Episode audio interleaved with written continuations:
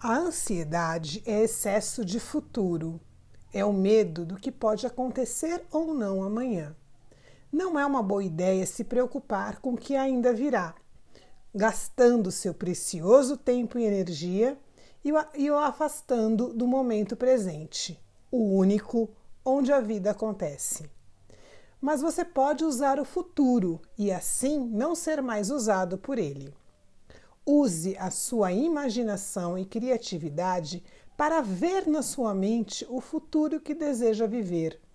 Utilize a visualização criativa para compor cenários com tudo aquilo que você deseja ser ou ter amanhã.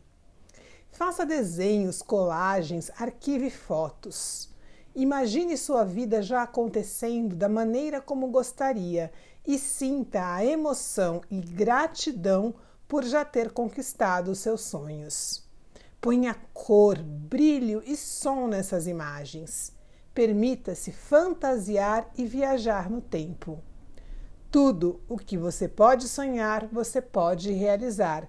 São palavras de um dos maiores visionários de todos os tempos, Walt Disney. Pergunte-se: eu crio o meu futuro ou sou refém dele quando fico ansiosa? O que eu escolho para o meu amanhã?